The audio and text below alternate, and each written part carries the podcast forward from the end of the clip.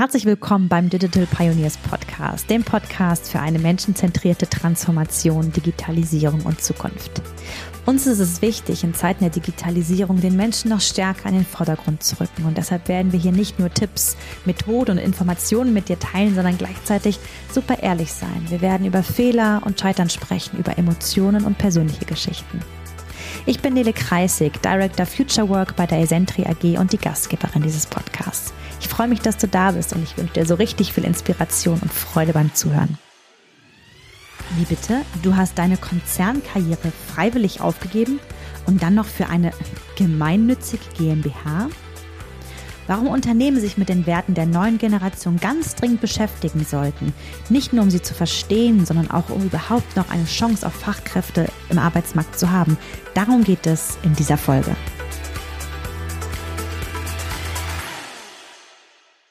Herzlich willkommen zur neuen Podcast-Folge. Purpose schlägt Vernunft.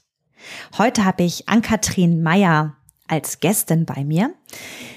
Ann-Kathrin hat ihre Konzernkarriere hinter sich gelassen, um sich einer, ja, so für sie noch sinnstiftenden Arbeit hinzugeben. Heute ist sie digitale Produktmanagerin der Impact G GmbH. G GmbH steht für eine gemeinnützige GmbH. Und ich bin total neugierig heute, ja, von Ann-Kathrin zu lernen, denn sie steht in meiner Wahrnehmung für eine Generation, die einfach für eine neue Wertewelt steht. Und ähm, da ich das immer wieder höre in sämtlichen Transformationsprozessen, die wir begleiten, die ich in der Vergangenheit begleiten durfte und in denen ich auch gerade ähm, mit dem fantastischen Team aktuell drinstecke, geht es immer wieder darum zu sagen, so, hey, irgendwie sind die Menschen hier ganz, die gehen ganz unterschiedlich mit den Veränderungen um, ganz unterschiedliche Bedürfnisse und Interessen, die es da zu berücksichtigen gilt. Und das Generationenthema ist eins, was immer wieder hochploppt mit so ganz unterschiedlichen, ja, Ansätzen, Suchspuren und auch Präferenzen für die Arbeitswelt. Und da bin ich einfach total dankbar, liebe Ann-Kathrin, dass du da bist. Wenn ich zwischendurch mal aus Versehen Anka sage, wundert euch nicht, liebe Zuhörerinnen und Zuhörer, weil An Anka und ich irgendwann mal gesagt haben, hey, weil eigentlich wirst du so auch manchmal genannt. Also ich werde wahrscheinlich switchen zwischen Ann-Kathrin und Anka. Anka, schön, dass du da bist. Danke, dass du dir die Zeit nimmst und deine Geschichte mit uns teilst. Ja, danke schön. Ich freue mich, hier zu sein. Mm, ja, ich möchte noch mal kurz ähm, etwas erwähnen, was überhaupt der ausschlaggebende Grund war, warum wir auf dich aufmerksam geworden sind und deinen spannenden Weg. Und an dieser Stelle möchte ich meinen Kollegen Julian Thoma erwähnen. Danke, Julian, dass du immer so achtsam ähm, bist, was, was Informationen angeht und die direkt weiterleitest. Denn Anka war im Handelsblatt im Dezember letzten Jahres, um mit der Geschichte, wo wir heute auch einen Teil hören werden, ja, einfach andere zu inspirieren, ne, wo es genau darum ging. Mm, Purpose, was für ein Anker ist dieses Thema Sinn, Sinnstiftung eigentlich heute im Arbeitsalltag? Und ähm, ja, so um die Brücke zu schlagen von diesem Artikel, der schon sehr inspirierend war, zu dem, ja, worüber wir heute sprechen möchten. Ja, mag ich so meine erste Frage in, in deine Richtung geben, liebe Anka. Mm, ja, was ist so das, was für dich Treiber war, diesen Schritt zu gehen. Du darfst gerne ein bisschen ausholen. Was ist das, was du damals gemacht hast? Wo warst du eigentlich? Und was war so ja, was war in dir? Was für Fragen hast du vielleicht in dir bewegt? Hm, was für Sehnsüchte gab es vielleicht, um dahin zu kommen, wo du jetzt bist? Mal als, als weiten Bogen in deine Richtung. Wir sind alle ganz neugierig. Ja, ähm, ja, das ist natürlich jetzt auch irgendwie eine, eine große Frage. Ich äh, versuche die mal so ein bisschen chronologisch äh, zu, zu beantworten. Ich habe äh, nach dem Studium, also nach meinem Masterstudium das Wirtschaftsingenieurwesen mit Fachrichtung Maschinenbau ähm, bei der Mercedes-Benz oder damals noch Daimler AG angefangen als digitale Produktmanagerin auch ähm, für den After Sales in der Sparte Van.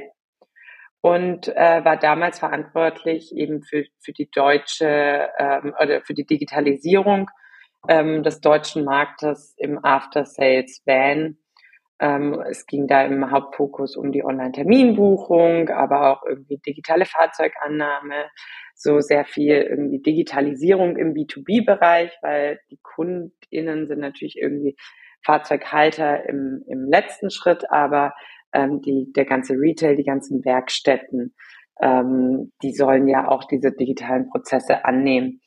Und ich fand das nach dem Studium eine total coole coole Aufgabe. Ich fand es wahnsinnig spannend und das war auch irgendwie sehr viel noch zu, zu gestalten.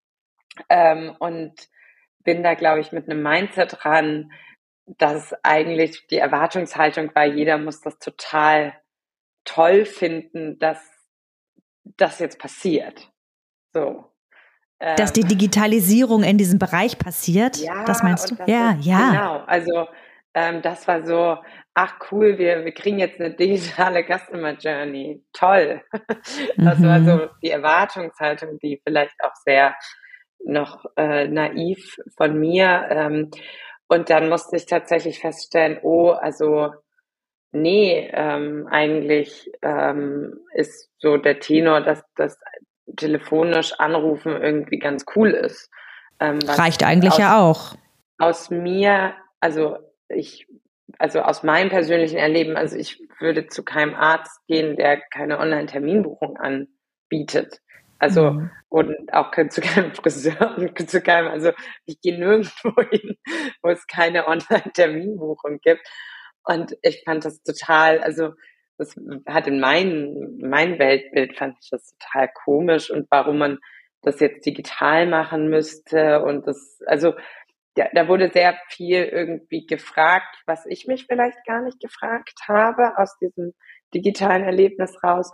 Und ähm, ja, also äh, mit dem Spirit bin ich da rangegangen und habe gemerkt, ich muss eigentlich ganz andere Sachen bearbeiten. Also gar nicht nur diese Digital Journey, sondern ich muss irgendwie Aufklärungsarbeit leisten, warum Digitalisierung, ich muss irgendwie ähm, argumentieren gegen in Anführungszeichen die alte Welt. Also warum ist Online-Buchung besser als Telefon? Weil Telefon ist doch so viel netter und so viel persönlicher und wir können so viel flexibler Dinge absprechen und da, sind da ja auch Wahrheiten drin. Also ähm, und Darf ich ganz kurz, genau, ich, ich habe gerade so einen Impuls, ähm, da nochmal ganz kurz reinzugehen, weil das, was du gerade sagst, ist etwas, was wir in Digital-Transformationsprozessen immer wieder erleben, dass es irgendwo einen Auftrag gibt im Sinne von, ich mache es jetzt mal ganz stark vereinfacht, mach das mal digital. Was aber vergessen wird, ist, dass es ein Commitment braucht, von allen Beteiligten und damit auch ein Verständnis dafür, warum das eigentlich gerade wichtig und nutzstiftend ist. Und sowas, was du gerade sagst, ich betreue gerade ähm, ein Kundenprojekt, hm, ohne da jetzt zu viel sagen zu wollen, aber äh, vielleicht hört ihr ja zu, dann wisst ihr, dass es gerade um euch geht, ähm, wo das eine ganz, ganz ähnliche Sache ist. Ne? Da gibt es ein Team, was mit der Digitaltransformation beauftragt ist. Und das ist kein technologisches Thema. Denn was jetzt so im Laufe des Projektes einfach sichtbar wird, ist, dass so ein ein, ein inneres Ja zu dem, warum wir das tun, warum das für Zukunftsfähigkeit elementar ist, ne, dass das gar nicht mh, mm, bei allen beteiligten Bereichen da ist. Und dann wird es halt schwierig. Und das ist dann auch der Frust, also ich nenne es jetzt mal Frust, das Wort hast mhm. du gar nicht gesagt, aber mit dem du wahrscheinlich konfrontiert warst, ne? Total motiviert, überzeugt. Und wir haben, also ich habe ja einleitend gesagt, dass du für mich auch für eine Generation für neue Werte stehst. Und wenn wir dir gerade mal zugehört haben, liebe Zuhörerinnen und liebe Zuhörer, alle, die so an Digitaltransformation gerade noch zweifeln. Also wir haben hier gerade eine Interviewgästin, die sagt, ich buche keinen Friseur, ich gehe zu keinem Friseur, wo ich nicht online buchen kann. Ja, ich, ne, äh, äh, uns das immer mal wieder zu zeigen, das ist eine Generation, die einfach da ist. Und damit geht es um Zukunftsfähigkeit. So. Und das ist eine Mindset-Arbeit. Das, was du gerade Aufklärungsarbeit genannt hast, das ist was, was unbedingt dazugehört und das ist total anstrengend. Und idealerweise findet das statt, bevor man jemanden wie dich jetzt auf diese Themen loslässt. Ne? Aber das mal so als kleiner ja. Exkurs, denn das ist so, das ist so ein Klassiker, mit dem wir immer wieder zu tun haben. Und dann werden wir angerufen im Team, dann heißt es wieder, Nele und Team, könnt ihr mal vorbeikommen, denn uns fehlt das Mindset für die Digitalisierung. Wir sagen, jo, alles klar, los geht's. Mhm. Ja, ja, und also da, damit habe ich mich dann irgendwie konfrontiert gesehen und ähm, habe das dann auch, ähm, also immer mehr in die Erklärungsarbeit reingegangen und ähm, ich äh, konnte da auch einige Dinge einführen und äh, gewisse Fragen habe ich dann auch gemerkt, okay, nach zwei Jahren wurden die gar nicht mehr so, es wurde gar nicht mehr in Frage gestellt, braucht man eine Online-Terminbuchung. Da war es dann eher, wie gestalten wir das, wie können wir die Prozesse machen, was dann irgendwie ja auch schon, also da war die erste Hürde irgendwie gegangen. Ähm, und äh, dann auch im nächsten Step, wie treten wir denn an unsere Kunden ran? Wie machen wir denn das für die Kunden attraktiver, die halt irgendwie, gerade wenn es Flottenkunden ist, die Werkstatt auf der Kurzwahl haben? Und ähm, das, das, das fand ich ähm, irgendwie fachlich interessant und ich habe da natürlich auch viel gelernt und was dann aber natürlich auch bei solchen Themen am Anfang war das noch sehr unbespielt und irgendwann kam dann natürlich auch aus dem Headquarter eine Strategie und ähm, plötzlich wurde es auch politischer und mein Wirkungsgrad äh, geringer als Produktmanagerin, inwiefern ich diese Produkte tatsächlich gestalten kann. Das war am Anfang sehr groß und es wurde kleiner, einfach weil es eine Konzernstrategie gab. Und ähm, dann kam Corona und irgendwie wurde diese digitale Frage gar nicht mehr in Frage gestellt plötzlich. Also was mhm. ja irgendwie total toll war. Was ich dann aber in mir gemerkt habe, ich war äh, schon immer wieder frustriert, obwohl mir mein Produktmanagement ähm, ist ein Thema, das liegt mir total. Ich hatte auch eine total coole Arbeitssituation, weil ich, weil es also ähm, ich einerseits im IT-Team aufgehängt war und andererseits eben im, im Fachbereichsteam und hatte da so eine Zwischenrolle und das ist irgendwie ganz viel Schnittstellenarbeit, das ist ganz viel in eine technische Rolle schlüpfen, in irgendwie eine Vertriebsbrille reingucken, ähm, in eine Kundensicht ähm, und um was braucht der Kunde. Und ich habe hier zwei Ebenen von Kunden, B2C-Kunden, B2B-Kunden. Und ähm, das ist, sind Dinge, die machen mir total viel Spaß und auch da irgendwie sehr interdisziplinär zu arbeiten. Ähm, und auch dieses Politische, was man im Konzern hat, das ja, das fand ich irgendwie manchmal anstrengend, aber auch das war was, was ich mich gar nicht, also womit ich irgendwie umgehen konnte zu dem Zeitpunkt. Und äh, trotzdem dachte ich ja, okay, jetzt stellt keiner das Digitale in Frage. Und trotzdem bin ich hier irgendwie so ein bisschen, du hast vorher das Wort frustriert gesagt, aber ich bin irgendwie mit meiner Aufgabe frustriert. Und hm. dann passiert so ein Weltgeschehen, wie wir haben eine Pandemie, ähm, eigentlich haben wir ein, äh, äh, eine Klimakrise. Ähm, und Auch noch, ja. äh, irgendwie müssen wir ja zukunftsfähig sein. Und eigentlich bin ich ursprünglich, hat mich an der Mobilitätsindustrie interessiert.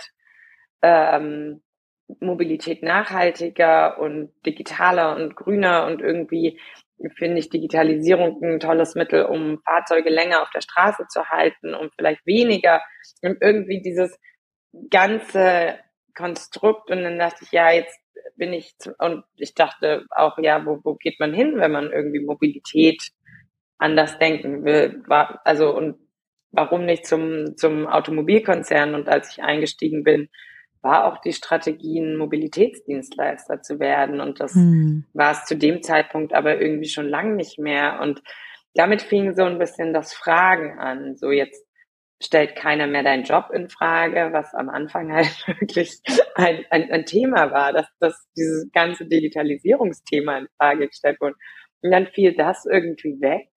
Aber die Zufriedenheit kam hm. bei mir nicht automatisch, sondern eher, und das hat mit Sicherheit auch mit dieser Weltlage zu tun gehabt, dass man da auch einfach sich nochmal andere Fragen gestellt hat und irgendwie ja, also Gesundheit, wie leben wir, Gesellschaft, irgendwie solche Fragen lagen viel mehr offen. Ähm, und es war vielleicht auch ein bisschen mehr Zeit mit sich selber, dadurch, was im Homeoffice ist, dass man mhm. sich selber fragt, also dass nicht mehr dieser Automatismus, ich gehe ja eh jeden mhm. Morgen in die Arbeit und dann setze ich mich mit diesen, ich sag mal, in meinem Arbeitsalltag den Fragestellungen auseinander, sondern eigentlich so, warum mache ich, also warum ist dann das jetzt total wichtig, ähm, Online-Termine zu buchen in äh, Werkstätten so? Und das war so eine Fragestellung. Genau, und das ist die zentrale Fragestellung. Warum? Ja, warum tue ich das? Warum das? Und du hast gerade was ganz Interessantes gesagt, so dieses, ähm, ja, wir haben im Alltag ja oftmals wenig Zeit, das so richtig oder nehmen uns diese Zeit nicht, das mal so zu überprüfen und zu hinterfragen. Und da hat jetzt so, ein, so eine Stopptaste dazu geführt, dass diese Fragen bei dir hochploppten. Ne? Und ähm, sicherlich eine große Chance. Und so diese Frage des Warums ist eine, wenn wir auch mal, wir haben auch noch eine ähm, Folge bei uns aufgenommen ähm, mit dem Markus Pferd, wo es auch schon um Purpose ging, was, wo wir das Thema auch sehr kritisch hinterfragt haben. Und gleichzeitig möchte ich immer alle ermuntern, sich diese Frage mal wieder zu stellen. Warum mache ich eigentlich das, was ich mache? Ja? Cool, dass du es gemacht hast. Was passierte ja, dann? Genau. Und dann dachte ich, ja, okay, also ich wollte digitale Produktmanagerin sein und das bin ich jetzt und da habe ich irgendwie auch, also die Lernkurve in der aktuellen Stelle war dann auch irgendwie schon, also ähm, ja, irgendwie aus, ausgelernt. Und dann habe ich, also ich hatte dann auch intern schon irgendwie andere Angebote die auch im digitalen Bereich und so. Und ähm, ich habe aber gemerkt, dass zündet nichts in mir. Das ist nicht so, oh Gott, da wird mir jetzt, also und das waren tolle Stellen. Also ich will das gar nicht mit viel Verantwortung und internationaler Verantwortung und, und aber trotzdem hat das in mir nicht ausgelöst.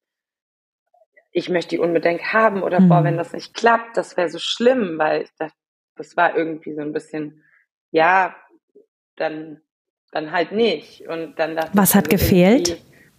Ähm, ja, das ist halt ich in diesem Konzern gar nicht wusste, wofür wir eigentlich antreten und oder wofür ich antrete, weil ich bin weder, ich habe kein Benzin im Blut, also das hatte ich auch noch nie. Also ich finde Mobilität toll, ich bewege mich selber gerne und ich äh, erkunde gerne neue Orte und irgendwie Mobilität und flexible Mobilität ist sehr zentral für mich, aber Autos waren nie zentral mhm. für mich. Ja, ähm, ja. Und dafür bin ich schon mal nicht hier. Und ähm, Mobilität mhm. machen wir irgendwie gar nicht mehr.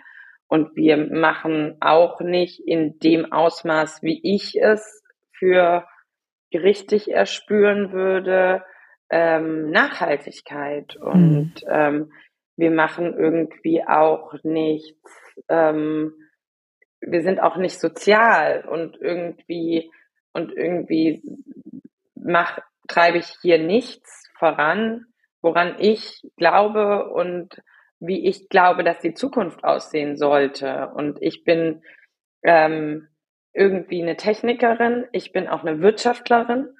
Also ich glaube an Technik, ich glaube an Wirtschaft und ich glaube trotzdem auch an Nachhaltigkeit und ich glaube auch irgendwie, dass unsere Welt unfair verteilt ist und gerechter werden muss. Nicht nur klimagerecht, sondern generell gerecht.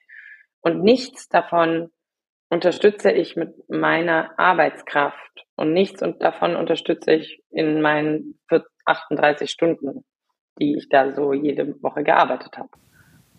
Und alles, was du gerade gesagt hast, sind natürlich genau die Suchspuren gewesen, die dich dahin geleitet haben, wo du jetzt bist. Ne? Mhm. Und da würde ich, ich würde gerne einmal gerade so die, die Brücke schlagen. Wie ploppte dann die Impact GmbH auf deinen Radar? Denn jetzt kenne ich ja, jetzt habe ich das Glück, dass wir ja schon im Vorfeld uns mhm. ausgetauscht haben. Ähm, das ist ja, jetzt will ich gar nicht zu viel spoilern, aber ne, das waren ja alles, alles Aspekte, die du gerade aufgezählt hast, mhm. die, die eine Sehnsucht in dir ja beschrieben haben. Ne? Also einfach mal um kurz, genau. Ja. Wie, wie ploppte das? Genau, also in mir war dann irgendwie klar, ich möchte, also ich habe es immer nachhaltiger äh, ich möchte etwas Nachhaltigeres machen, aber ich möchte definitiv digitale Produktmanagerin bleiben. Mhm. Also damit war ich sehr klar und das, das wollte ich weitermachen.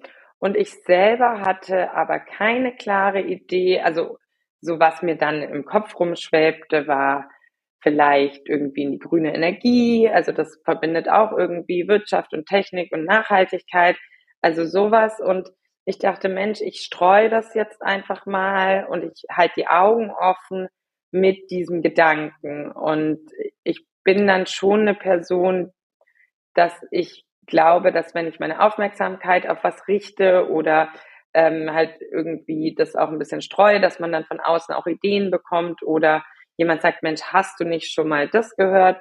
Und so habe ich das gemacht, das immer im persönlichen Netzwerk so ein bisschen gestreut, dass ich eine Jobveränderung ähm, glaube zu brauchen. Ähm, also das war auch irgendwie so ein, so ein vages inneres Thema. Also, und das habe ich halt mhm. halt geteilt. Und ähm, aber ich weiß noch nicht genau was. Es darf gerne kleiner sein, das Unternehmen. Es soll irgendwie ähm, nachhaltiger sein, aber ich möchte digitale Produkte. Also das war. Und dann schickte mir ähm, äh, eine Freundin, die in so einem Coworking Space in Berlin arbeitet, die auch ähm, so eine, eine Jobbörse haben, ein, ein, eine Ausschreibung für eine digitale Produktmanagerstelle bei Impact. Und mhm. hat sich das gelesen und hat gemeint, Mensch, Anka, das hört sich irgendwie nach dir an. Keine Ahnung, ähm, was das genau ist oder so. Ich habe das nur durchgelesen, schau dir das mal an. Und das war eben die Impact GmbH und wir also sind halt eine, eine gemeinnützige GmbH, also das ist ein Neudeutsch Non-Profit ähm, Unternehmen und wir ähm, machen Armutsbekämpfung oder haben das Ziel der Armutsbekämpfung äh, in der Subsahara-Region durch äh, Investitionen in soziale und nachhaltige Start-ups. Und äh, dort gibt es ziemlich viele Gründer, ähm, auch sehr viel oder Gründerinnen. Ähm, tatsächlich haben wir mehr Frauen im Portfolio. Und äh, die haben das große Problem, dass der ähm, Investment Market oder das Venture Capital, das ist nicht so vorhanden wie bei uns, ähm, weil der Markt einfach sehr viel risikobehafteter ist oder zumindest der, dieser Glaube besteht. Und deshalb gehen in gerade so kleinen Ticket-Sizes, also wir investieren zwischen 30 und 150.000 Euro in eben nachhaltige Unternehmen, die gerade am Punkt des Skalierens sind. Und mhm. ähm, um eben möglichst viele Jobs zu schaffen, aber nicht, wie es halt oft der Fall ist bei einer wirtschaftlichen Sache, dass es eben sehr ressourcenschädigend ist oder eben die Umwelt oder das Sozialgefüge im, im Negativen beeinflusst, sondern wir suchen eben äh, Unternehmen, die einen, einen sozialen oder einen nachhaltigen Purpose äh, in ihrem Produkt oder in ihrem Service ähm, haben. Und ähm, genau, und irgendwie, und äh, wir machen das spendenbasiert. Also wir, ähm, wenn wir irgendwann aus ähm, den Ventures aussteigen, reinvestieren wir auch ähm, das, das Geld, was wir eben an den Shares wieder zurückbekommen, wenn die Unternehmen gewachsen sind. Und das Geld kann weiter Gutes tun. Und diesen Ansatz, der hat mich fasziniert im Sinne von, das ist ein total wirtschaftlicher Gedanke, an den ich glaube. Das hat irgendwie was Nachhaltiges und was Soziales und ähm, ja, so das war erstmal so, irgendwie klingt das für mich gut, auch wenn ich mich nicht bisher total viel mit dem Thema Entwicklungszusammenarbeit äh, befasst habe. Ähm, ich habe dort erst gelernt, dass viele Entwicklungszusammenarbeiten äh, ähm, eben projektgesteuert ist, da Projektgeld reingegeben wird und am Ende des Projektes ist halt das Geld aus und auch nicht nachhaltig was erschaffen worden. Ähm, und ich finde so einen privatwirtschaftlichen Ansatz, der Jobs schafft und dort dann ja auch eben jeder Job, da hängt ja in der Regel eine Familie und Kinder und die zur Schule gehen können. Also dass das irgendwie eine Wirkung hat und dass man wenn man Unternehmen aufbaut, dass die eben langfristig selber bestehen können, aber eben Startkapital brauchen. Das ist was, was das kenne ich hier, das kenne ich hier von Freunden, die Unternehmen gründen. Ähm, äh, warum sollte das nicht dort funktionieren? Ähm, mhm. und ich glaube auch, dass äh, eben Menschen den afrikanischen Markt irgendwie für risikobehafteter halten und dass da ein Kapital fehlt. Auch das leuchtet mir ein. Und irgendwie fand ich das total faszinierend, was eben Impact macht. Und dann ähm, war die Idee, also damals gab es ein Grobkonzept, ähm, eine ähm, digitale Plattform, wurde es genannt. Das ist jetzt momentan eher eine Web-Applikation ähm, zu entwickeln, die eben diese afrikanischen Ventures mit europäischen Spenderunternehmen zusammenbringt mhm. und äh, somit so eine Verbindung auf Augenhöhe schafft ähm, und einen, einen Austausch, eine Austauschmöglichkeit macht, aber eben auch zum Beispiel ein Impact Reporting bereitstellt, bei dem man eben sehen kann, okay, jetzt haben wir so und so viel gespendet und das wurde investiert, was ist denn daraus erwachsen? Und das eben im, im nachhaltigen Sinne, also wie viele Jobs sind geschaffen worden. Ähm, wir haben zum Beispiel ein Unternehmen, die machen aus ähm, Altplastik, also aus Plastikmüll, ähm, äh, das machen die ähm, Bricks, also Ziegelsteine aus Plastik, die erstens günstiger sind und super haltbar und gleichzeitig ähm, bekämpfen sie das Plastikproblem.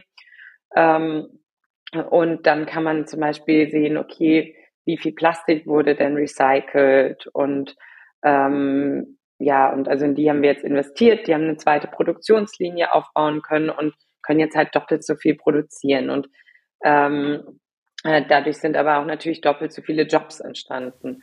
Und mhm. äh, das sind eben Unternehmen oder eine Art von Unternehmen, die, die wir begleiten, auch nicht nur mit Investitionen, sondern ähm, meine ähm, afrikanischen Kolleginnen äh, sitzen in Nairobi in, in Kenia und machen dort Venture Building. Also dort treten wir im Prinzip auf wie ein nach, nachhaltiger Venture Capital und oder ein operativer, die sehr viel eben auch noch Begleitung machen ähm, und eben bei Fragen helfen. Genau, und das mhm. dachte ich mir, hey, das klingt irgendwie nach einer spannenden Aufgabe.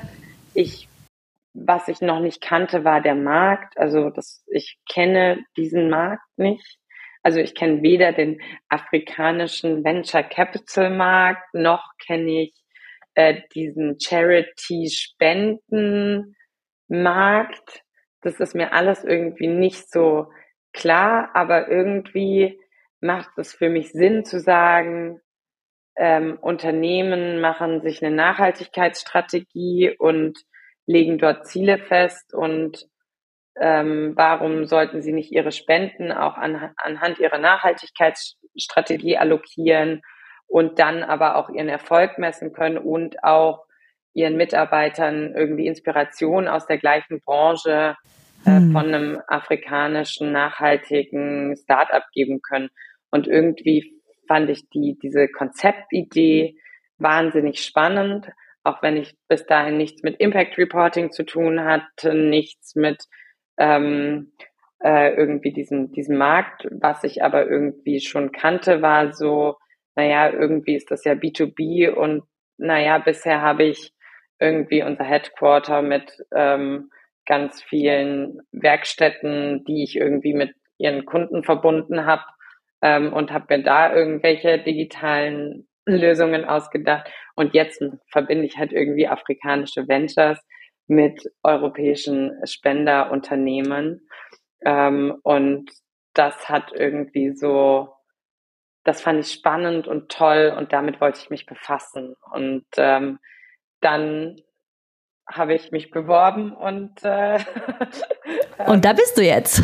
ab dann ja. Hoffte ich, diesen Job zu bekommen und das hat irgendwie ja. was anderes ausgelöst. Ja, danke für die Geschichte, äh, liebe Ann-Kathrin. Hm. Und wenn wir dir so zuhören, Natürlich ist es deine Geschichte und mir ist immer ganz wichtig, wenn ich sage, dass du damit für eine Generation der neuen Werte stehst, Natürlich mache ich damit eine Schublade auf. Ja, es ist eine sehr starke Vereinfachung, denn natürlich ist es Quatsch. Nicht alle sind so wie du. Ja. Wir haben auch noch gar nicht gesagt, wie alt du bist, weil es auch eigentlich gar nicht so relevant ist. Lass uns gar nicht so doll in, in, diesen, in diesen Welten denken. Ne? Also was wir mitkriegen, wenn wir, wenn wir dir zuhören, da sind so Suchspuren in Richtung, boah, Nachhaltigkeit ist etwas, was Menschen heute immer wichtiger ist. Etwas Gutes zu tun, einen Beitrag irgendwie für die Welt zu leisten, ja. Ob die Welt jetzt im Kleinen oder im ganz Großen angeguckt wird. Es geht darum, etwas zu bewirken, die Welt ein bisschen besser zu machen, ja. Ich höre auch ganz viel Mut raus.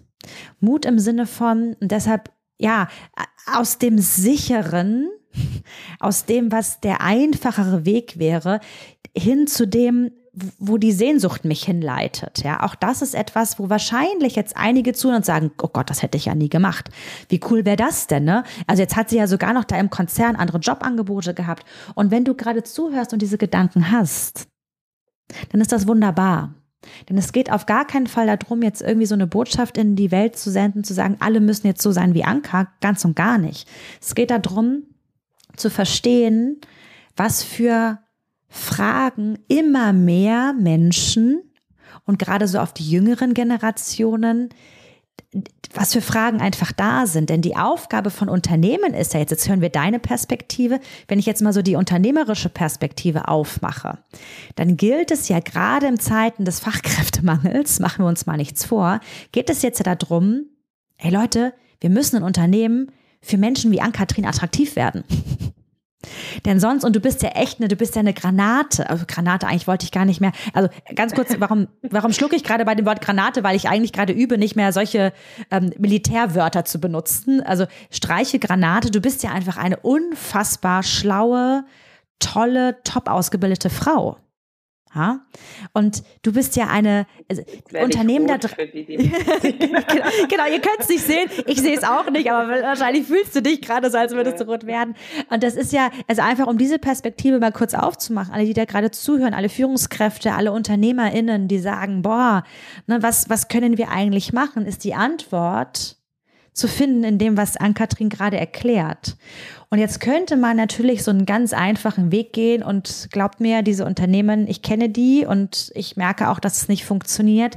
Dann schreiben wir jetzt auf unsere Webseite, irgendwie ins Bewerberportal, auf die Karriereseite oder auch auf die Mainpage mal so ein paar fancy Werte drauf, ja, so ein paar Leitbilder, schreiben drauf, uns ist Nachhaltigkeit wichtig und ne, also, um jetzt Menschen, wie, um für Menschen wie Ann-Kathrin attraktiv zu werden. Und das ist nochmal so eine Frage, die ich dir nochmal ähm, rübergeben mag. Was war denn, denn diese Webseiten gibt's, ja? Und ganz ehrlich, das taucht in Stellenanzeigen auf, das taucht in Seiten auf. Es gibt ja zwei Welten. Das eine ist, was steht da und das andere ist, was wird wirklich gelebt. Und das ist gerade nochmal eine Frage, die ich in deine Richtung geben mag.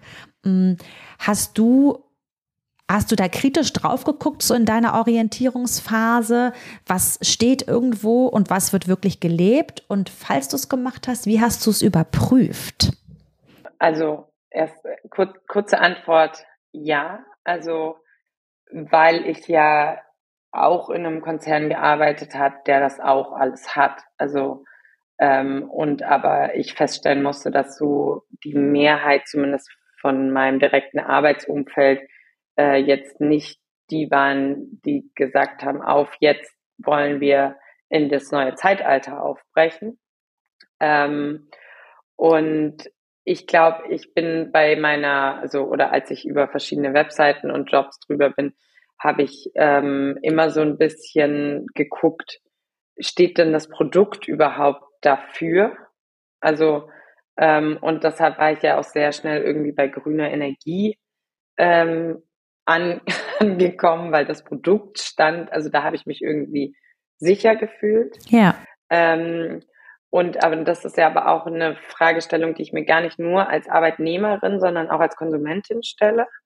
Ja. Ähm, und äh, da ähm, finde ich, werden Firmen glaubwürdig, wenn sie es eben nicht nur als Schlagwörter, wie du schon sagst, sondern wenn sie es in ihre Produktstrategie mit einbringen oder in ihre Servicestrategie äh, und eben auch, ähm, also von, von vorne bis hinten. Also ähm, jetzt gucke ich ja von der anderen Seite drauf und denke mir, ah, okay, also irgendwie die meisten Firmen sagen, ähm, sie machen das und das nachhaltiger und ähm, äh, sie machen soziale ähm, Sozialausgleich oder oder.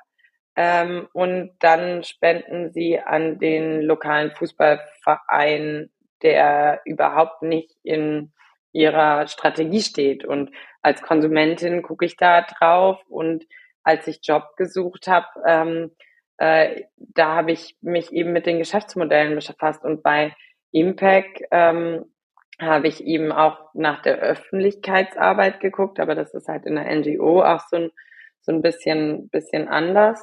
Da gab es natürlich auch schon irgendwie viele Artikel drüber und ähm, Till, der, der Gründer von Impact, ähm, der war früher äh, der CEO der Welthungerhilfe ähm, und dem habe ich natürlich auch Fragen dazu gestellt und hm. auch ähm, wie, wie wählt ihr jetzt Ventures aus und ähm, wie, wie stellt ihr diese Sachen sicher, dass, dass das dann irgendwie gut verteilt wird? Und dann sagt er, ja, wir, wir nehmen ja auch Anteile, also ähm, Shares und sind dann mit Shareholder. Wir wollen zwar immer wenig haben, weil wir nicht irgendwie die großen Shareholder sein wollen, die dann irgendwie so sehr geschäftsbestimmend sind.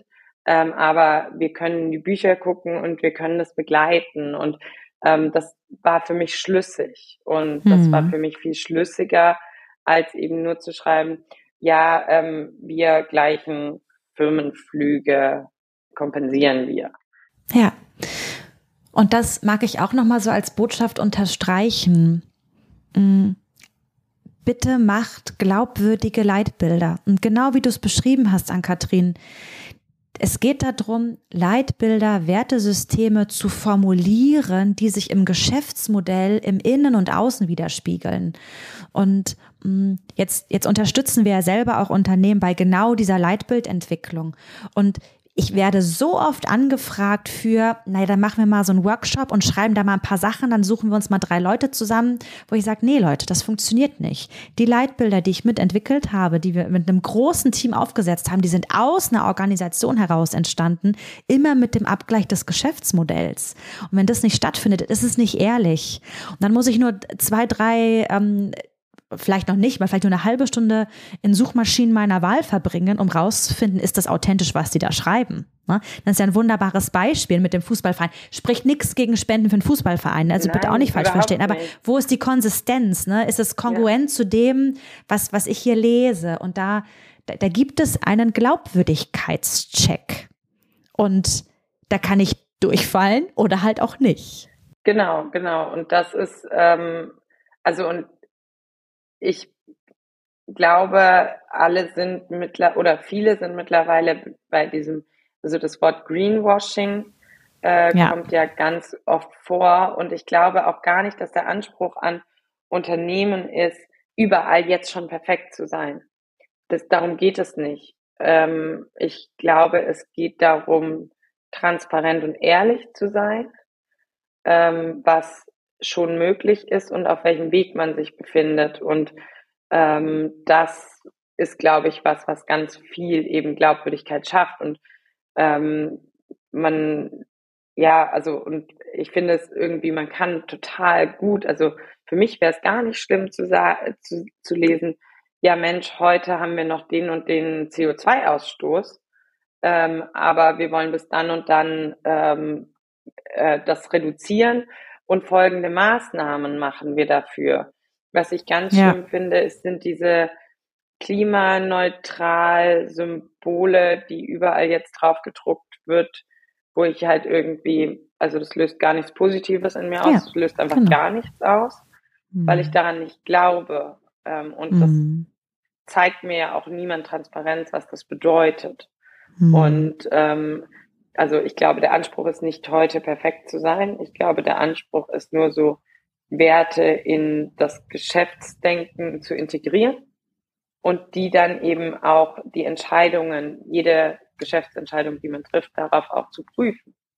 Und da ist genau dieses Innen- und Außenspiel auch ein total wichtiges, ne? weil oftmals sind Werte und Leitbilder mh, mm, also entweder, so ist auf jeden Fall mein Blick auf die Welt, mit, in der ich da so unterwegs bin, man macht das eher aus einer Employer-Branding-Außenperspektive und sagt, das schreiben wir uns mal hin, weil das möchten wir im Außen haben, dann wird das Innen aber vergessen. Denn im Endeffekt sollen die Werte ja auch dafür da sein, den Mitarbeitenden Orientierung zu stiften, um zu wissen, wann verhalte ich mich eigentlich so, wie ich mich hier verhalten soll und wann auch nicht also um da auch ein gutes Alignment zu haben und zu sagen, hey, wer sind wir eigentlich? Wer sind wir aus dem Innen? Wenn wir so Werte, Leitbildarbeit machen, sagen wir immer, wir integrieren das von innen nach außen. Also wir gucken, was ist eh da und bringen es dann in einer geeigneten Sprache nach draußen.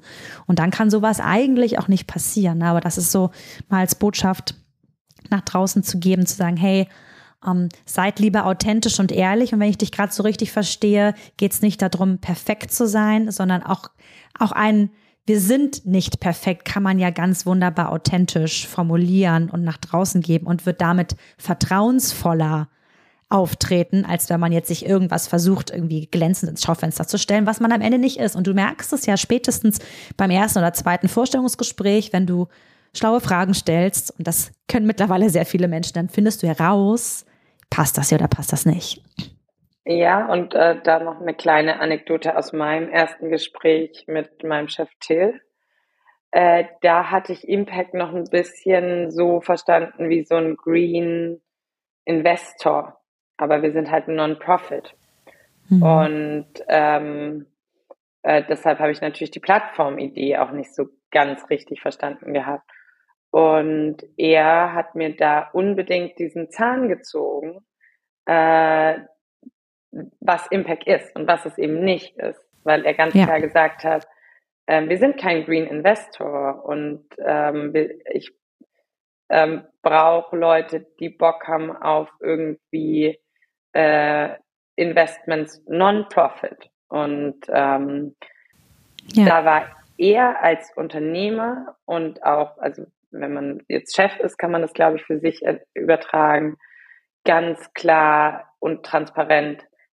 Das sind wir nicht. Und bitte komm nur zu uns, wenn du für Non-Profit äh, dein, dein Herz öffnen kannst. Weil ich kam, wie ich auch heute erklärt habe, aus einer Wirtschafts- Richtung. Und mhm. natürlich machen wir Wirtschaftsaufbau an einer anderen ja. Stelle, aber wir selber als Organisation haben keine Gewinnorientierung. Natürlich ähm, wollen wir das Geld möglichst so einsetzen, dass es möglichst wirksam sein kann, aber nicht mit dem Ziel des Gewinns. Und mhm. ähm, das fand ich ganz, ganz spannend, da so eine Klarheit von der anderen Seite zu bekommen äh, ja. das sind wir und das sind wir nicht. Und wenn du das, wenn das nicht zu dir passt, dann ist das völlig in Ordnung.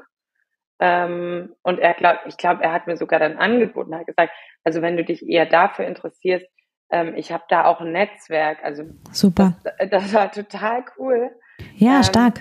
Und dass dieses ähm, Mitarbeiter-Job-Fit, das hat da wirklich im ersten kleinen Kennenlerngespräch ähm, wo es eher darum ging, dass ich so Fragen zu der Stelle stellen konnte.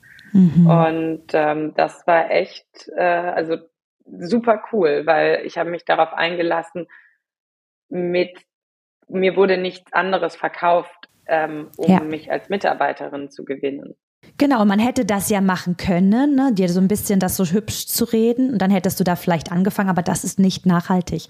Insofern, guter Chef hat er, ja, aber so ist es ja auch, wie man das heute macht, wenn man ganz ehrlich ist. Ne? Also leider, leider ist das, Entschuldigung, leider, leider ist das die Seltenheit, aber das ist das, wie dann nachhaltig kluge Entscheidungen getroffen werden. Ne? Und wenn wir da ähm, nochmal drauf gucken, Purpose schlägt Vernunft, dann ist ja deine Hauptsuchspur gewesen, für dich etwas zu finden, wo du sinnstiftend wirken kannst. Und mhm. ich freue mich total, dass du das gefunden hast, liebe Ann-Kathrin. Und ich freue mich so sehr, dass du deine Geschichte mit uns geteilt hast. Während der Folge ist mir so aufgefallen, ich glaube, dieses Generation-Ding, ähm, da werde ich nochmal äh, in einer anderen Folge noch weiter drauf eingehen, denn ja, es ist, ähm, es ist einfach immer noch ein ganz zentrales und ich beschäftige mich persönlich mit dem Thema jetzt seit vielen Jahren, habe da schon unglaublich viele Vorträge, Trainings, Workshops, Coachings zugegeben und denke manchmal so, ah, langsam müsste das doch, aber nee, es ist immer noch etwas, was Menschen, in Menschen Fragezeichen auf, auslöst und auch zu Konflikten führt, weil wir einander komisch finden, weil wir so unterschiedlich sind. Und ich danke für deine Geschichte und ich mag dir gerne noch so ein Resümee. Hm, Gibt es noch was, was du den Menschen da draußen und oder den Organisationen da draußen noch so als Botschaft mitgeben magst? Also was ich für mich selber, glaube ich, ähm, festgestellt habe, ist, dass so dieser, vielleicht ist es mehr, also es ist natürlich irgendwie ein Skill-Job-Fit, aber auch so ein Persönlichkeits-Job-Fit.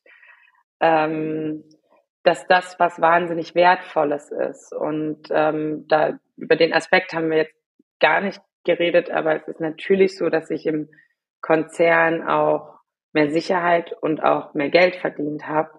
Aber ich habe das Gefühl, durch meinen Jobwechsel sehr viel mehr gewonnen zu haben, dadurch, mhm. dass ich irgendwie persönlich in diese Organisation so gut reinpasse und ähm, meine Skills da weiterhin gut einbringen kann und ähm, irgendwie sehr genau weiß, für was ich antrete und dass man das ähm, vielleicht einerseits, wenn man Leute innerhalb eines Unternehmens ähm, anders allokiert finden kann und für sich als Unternehmen, wenn man Werte aufstellt und die auch lebt, mit denen sich Leute identifizieren können, dass man da eben wahnsinnig viel gewinnt für sich als Unternehmen und für die Mitarbeitenden.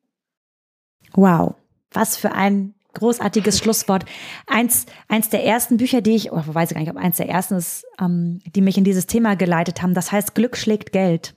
Packe ich auch gerne in die ja. Shownotes. Apropos Shownotes, in den Shownotes findet ihr natürlich ähm, Kontaktmöglichkeiten zu Ankatrin. Ich packe natürlich auch einen Link der Impact GmbH äh, in die Shownotes rein. Und auch da mag ich ich habe mir das natürlich auch persönlich angeguckt, nochmal einladen. Ja, auch so das Thema hm, Spenden mal in eine Inter Unternehmensstrategie zu integrieren, kann ich auch empfehlen, denn auch das zahlt total auf moderne Strategie ein, zahlt auch auf Nachhaltigkeitsthemen ein. Also deshalb da guckt euch das ruhig mal an. Und ähm, darf man sich auch bei dir melden, Anka, für die, ja, den Fall, dass ja super.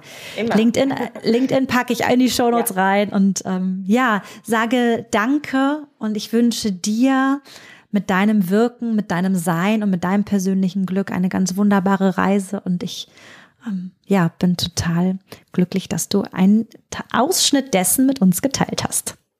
Vielen lieben Dank. Also mir hat es auch riesig Spaß gemacht. Schön. Bis zum nächsten Mal. Ciao. Wie schön, dass du dabei warst hier beim Digital Pioneers Podcast. Sende uns doch total gerne dein Feedback und deine Themenwünsche an podcast at digital-pioneers.io. Wir freuen uns einfach immer von dir zu lesen und zu hören. Lass uns auch gerne eine Bewertung da und empfehle den Podcast an Kolleginnen und Kollegen weiter, von denen du glaubst, dass wir sie mit unseren Themen hier inspirieren können. Bis zum nächsten Mal. Ich freue mich auf dich.